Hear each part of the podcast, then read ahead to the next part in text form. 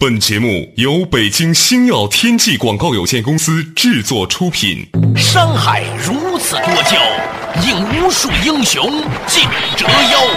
数风流人物，还看我是梁冬。大家好，我是吴伯凡。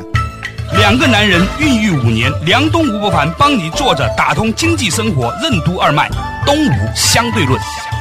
好戏马上开场。来了，坐着打通经济生活任督二脉。大家好，欢迎收听今天的东吴相对论，我是梁东，对面的依然是二十一世纪商业评论主编吴伯凡。伯凡你好，大家好。自从乔老爷仙逝之后啊，似乎呢关于苹果的故事呢，已经渐渐的淡出人们的视线。但是呢，幸好还有一本《乔布斯传》啊，还是有很多人在看。而且呢，我最近发现有些人呢还装模作样的拿本英文版的在看，很讨厌啊。对，就那个盗版的英文版啊，我们现在很多买个 T 恤也送一本什么的。嗯，对。那天我在后海那酒吧里看见有一个人拿着一本英文的啊，一看就是盗版的那种，放在那桌子上。最好玩的是那个 waiter 啊，那服务员。乔布斯，哎，我说你也知道乔布斯啊？乔布斯能不知道吗？这现在是把谈论乔布斯当成是跟那买 iPhone、iPad 是一样时髦的事情啊，或者跟谈星座是一样的。星座还有一点实用功能，那个一点实用功能都没有。然后我跟他开玩笑，我说乔布斯多大年纪啊？呃不，这不知道啊，哪国人啊？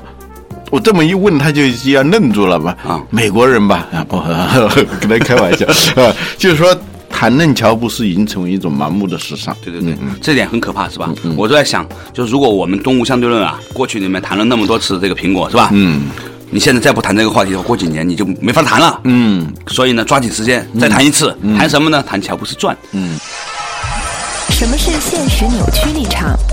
为什么说正是乔布斯强大的现实扭曲立场，塑造了今天的苹果公司？指鹿为马为什么有时候就会弄假成真？卓有成效的领导者是怎样让不可能成为可能的？愿景和信心的区别是什么？为什么说领导魅力就是一种凝聚团队、激发斗志的心理能量场？为什么说激情是一种显影剂？阅历越强，看到成功的可能性就越大。欢迎收听《东吴相对论》，本期话题：现实扭曲立场之上集。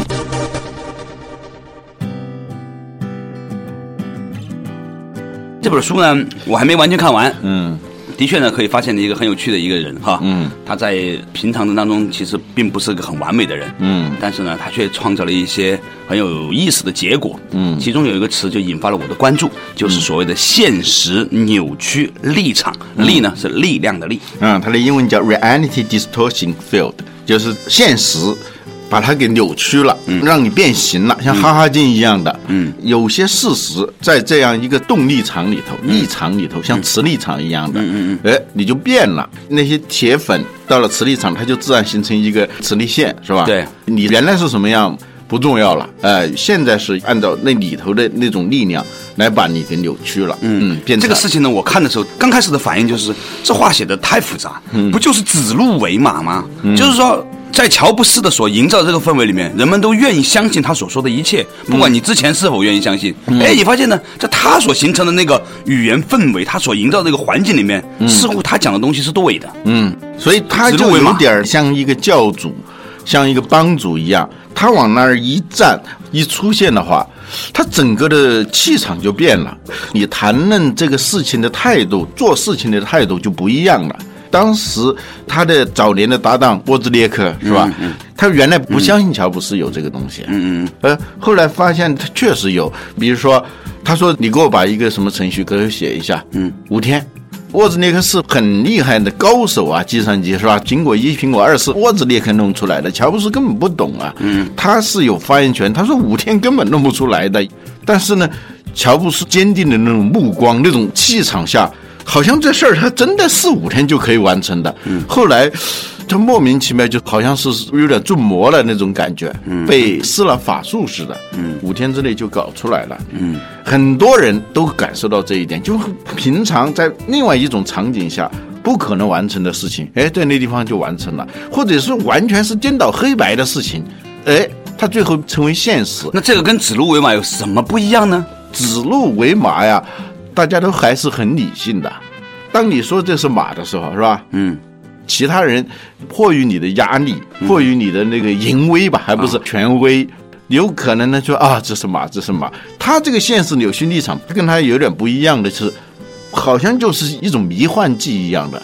他一说这个东西，你也相信了，你真相信了，你真相信了，真的把一匹鹿看成了一匹马了。对，他就有这种能力。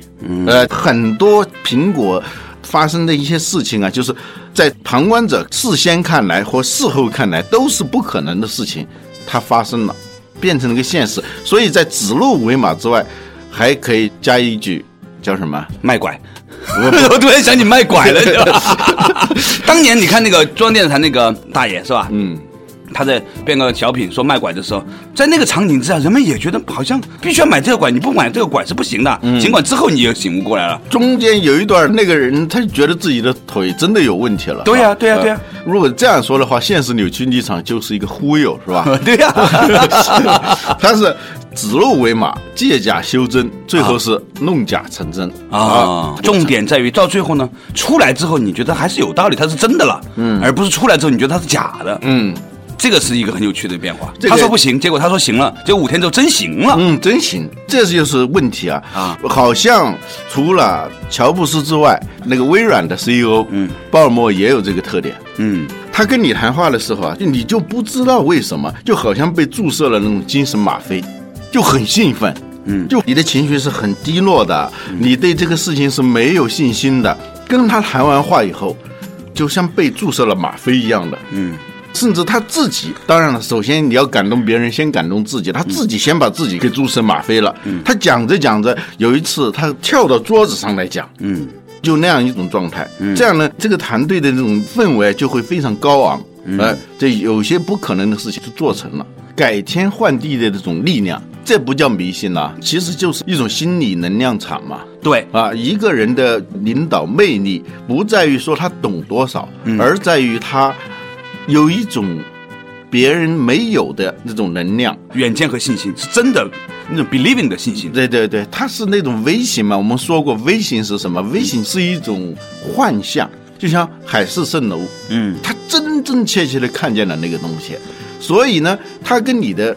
感觉是不一样的。你说我相信那个东西，那是比利文就相信，他是愿景，他看见了，他自己觉得打心眼里已经眼见为实了，心眼里就眼见为实了。对对对，这种状态散发出来的这种自信和这种激励的那种力量是跟别人不一样的。嗯，你离了这样一种气场的话，尤其是在创业团队的时候，嗯。你没有这种气场的话，你是很难把大家都调动起来的。我们说团队，团队啊，很多只有队没有团嘛。嗯，团是什么？就是连在一起的。嗯，面粉在那个地方，它不是面团儿是吧？对对对。加进那个水里以后，它有一种那个很粘性的东西，就能够大家连在一起，那叫团，是吧？嗯。我们中国文化也强调这个团的这种力量，团就是专嘛。嗯。专业的专。嗯。过去繁体字里头凝聚。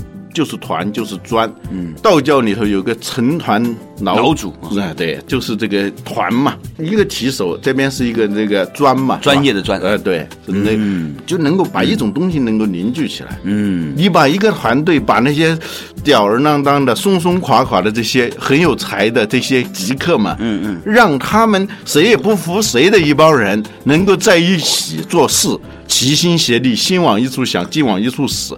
这是需要一种能量的，如果有这种能量，那你就是一个领导者。所以我们有时候说，哎，如何做一个领导者？要懂得比别人多呀，要身体力行啊，要以身作则，对，这些都重要。但是你做一个真正卓有成效的领导者，就有点像一个那个信号的那个热点啊。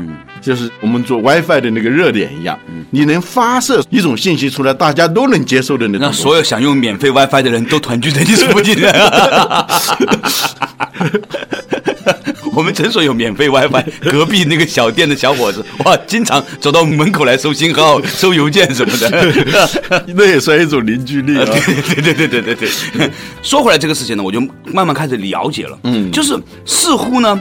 所谓的现实扭曲立场啊，其实呢，它是一个比喻。嗯，它比喻什么？是有许多人，嗯，看看到的世界是这样的，嗯，但是有另外一些人看到了世界的另外一面，嗯，然后呢，他用他的坚定来告诉大家另外一面是什么样子，最终让所有人开始相信，并且变成相信他所看到那个样子，然后世界就朝着他所看到的样子去发展，嗯，这样的一种。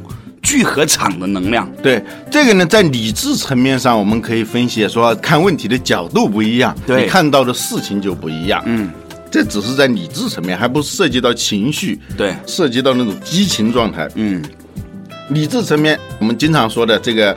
半杯水是吧？嗯，不同的人看到的是，我还有半杯水，我只剩下半杯水。一个是乐观主义，一个是悲观主义。嗯，乐观主义和悲观主义这种情绪影响下，你看事情又是很不一样了。嗯，你看那个《鲁滨逊漂流记》。他一个人漂流在这个岛上的时候，那你说那个自杀的心有没有？嗯，全世界亿万人，为什么偏偏是我被抛到这个荒岛上来了？嗯，那种悲观的情绪，那那种悲催啊，你是可以想象的。这词用的很时髦。但是呢，当他坐下来来想的时候，他如果换一个角度来说，他是这么想的：我们十一个伙伴，为什么只剩下我一个？那十个到哪儿去了？衣服都看不见了，只是看见了几双不成对的那个鞋子在那个海滩上头。我跟他们比，我是单独被挑出来，我是最幸运的人，是吧？而且，如果这一天的那个风向不是这样的，他们逃离的那艘船。也许就飘了不知道哪儿去了，结果那个风向一下子吹吹，把他们逃离那艘船一下子又吹到离这个荒岛很近，就在那个海滩上，他就有了各种各样的给养，可以吃很长时间，用很长时间。嗯，他是个水手嘛，他学会记账，就像财务报表一样。嗯，损益，嗯，两边一边是糟糕的东西，嗯，一边是幸运的东西，嗯，两边那样算。对比之下，我们说一个资产负债表啊，还有资产损益表，看最后的那个结果嘛，正还是负？正的是 bottom line 嘛，bottom line 就叫盈余嘛。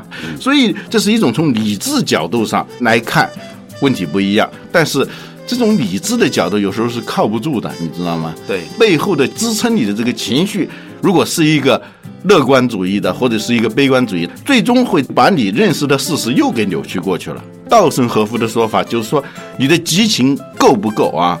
就是那个愿望、愿力啊，够不够？当你的愿力足够强的时候，它是个显影剂嘛。嗯，显影剂就是说，愿望越强，愿力越强，那你看到的可能性，它就越来越显现。嗯啊，让你愿望越弱的话，你看到的不可能性就会越强。这让我想起这几天我听到的一句话，讲的非常有道理。嗯，他说啊，大脑啊，嗯，给我们只会带来理性。嗯，多数时候呢，充其量是理解，嗯，而心灵呢才会带来欲望，才会推动我们去发展，它会带来行动。对，所以呢，是心带来了行为，而大脑带来了否定。对，是我们有时候就是说要用心做事情，不要用脑子做事情。嗯，甚至想事情都不要用脑子想，要用心想。我们以前区别过这个概念，一个 mind，mind 就是大脑啊的念头啊，各种各样的那种思维啊。嗯。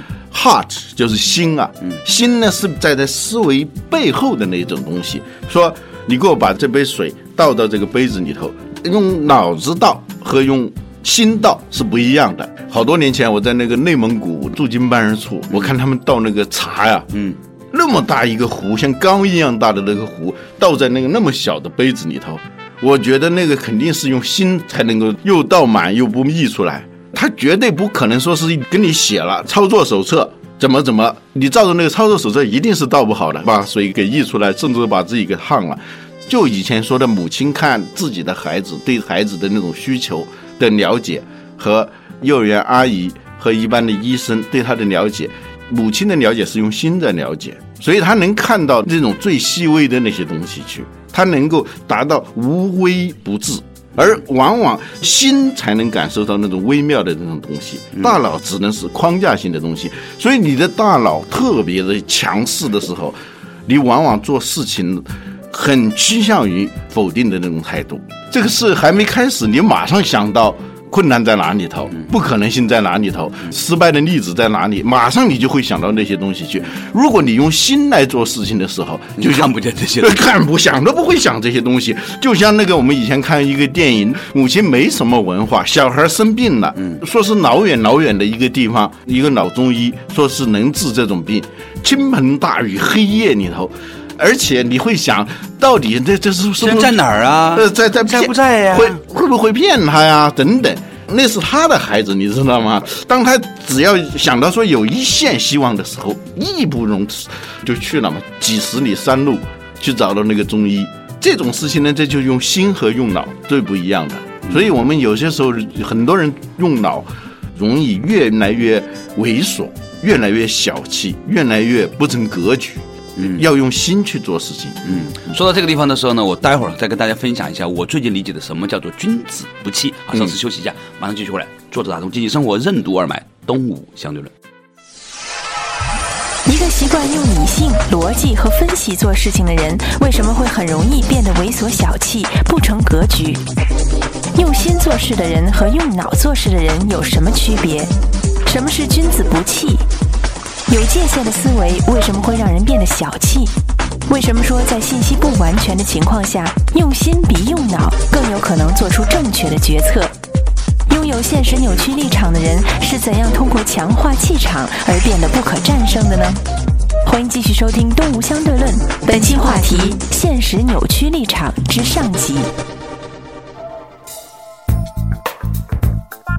作者打通经济生活任督二脉，大家好，欢迎继续来到东吴相对论。刚才呢，跟老吴啊讲了一个事情，就是呢，有一些人呢，用理性、用逻辑和用分析来看待世界的时候呢，越走呢，他就格局越来越小，因为他总是能够有他的知识看到这个问题所在啊。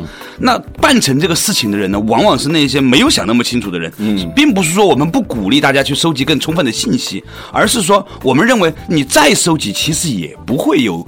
多么充分，嗯，因为它事情还没发生呢，你怎么收集呢？它的动态远超于你的想象，对，所以要把一个事情推动前进，往往呢是因为你足够傻，足够用心去做，嗯。啊。那个寓言里头说的几个蛤蟆要爬到那个顶上去，下面有个蛤蟆说别爬了，上面什么都没有，一些蛤蟆就下来了，但有一个蛤蟆坚持不懈的一直往上爬，爬爬爬上去了，最后才发现是什么？那蛤蟆是聋子，他听不见。所以有时候啊，在那个浙江那一带，不老说是小学毕业，嗯，做老板啊，高中毕业做中层，大学毕业在公司里头做翻译，因为做外贸的比较多嘛。对对对，为什么不是大学毕业做老板呢？嗯，因为大学毕业他那个 mind 很强。嗯，他的脑子很强，心可能就很弱了。嗯，小学毕业的他没有多少知识，信息呢可能也比较闭塞。嗯，但是他要做一个事情，他就用心在做，就一门心思啊，在做这个事情的时候，他就能做好。所以这个现实扭曲立场，其实也是一种相当于显影剂的那种东西，那是化学的说法，是吧？显影剂，我们过去洗照片的时候，你只有加上去那个。照片那个影像才能够出来，是吧？他说，当你有这个愿力的时候呢，它就显现出来。不同的愿力显现出来是不一样的东西，是吧？嗯。最近呢，有个朋友问我，什么叫君子不器？嗯，我以前呢也不是很理解这话，现在我也不见得正确理解，但是我有一个自己的一个感受了哈。嗯。就是什么叫器？它是一个器皿的器。对。一个任何一个器皿，它都有它的容积。嗯。哈，那么它是有量的。嗯。但是呢，当你不是一个器皿的时候，比如说你是一个收音机的时候，嗯，你怎么能说一个收音机它能够收到多大多重的东西呢？嗯，它可能这一刻听到的是上下五千年，嗯，下一刻听到的东西呢是一个纵横八万里，嗯，所以呢，它就不再是一个器皿，嗯，它是一个频率的接收的一个装置，嗯，所以呢，我在想说啊，当一个人如果他已经有一个边界。说这个事情我应该做什么？这个边界以外都是不安全的，嗯，都是危险的时候呢。其实呢，他可能啊就已经开始落入气，你刚才说的小气这个观念了。嗯嗯。只有当你把它变成是一个像收音机那样，你开放就接受各种信息，而不是仅仅装物质的时候，嗯，你才能够有无限大的量。那器皿它总是装物质的嘛，嗯，装物质的是气，不装物质的就是不弃，君子不弃，说的是这个东西啊。这个理解很独特啊，这个不一定准确，但是非常有启发性啊。分享分享分享。呃，庄子庄老先生啊，嗯，说过一句话，嗯，圣人用心若镜，嗯，盈而不藏，什么意思啊？就是说让自己的心啊像一面镜子，嗯，那个镜子各种影像，你爱什么影像什么影像出来，对我就给你显现什么影像。你走了就走了，嗯，你说一个镜子的容量是多大的？没有，对呀，一个宇宙过来也是拍出了一个宇宙，对对对，一滴水也是一滴水而已。所以圣人用心若镜，你的心应该像镜子那样，嗯，它就无穷的无量。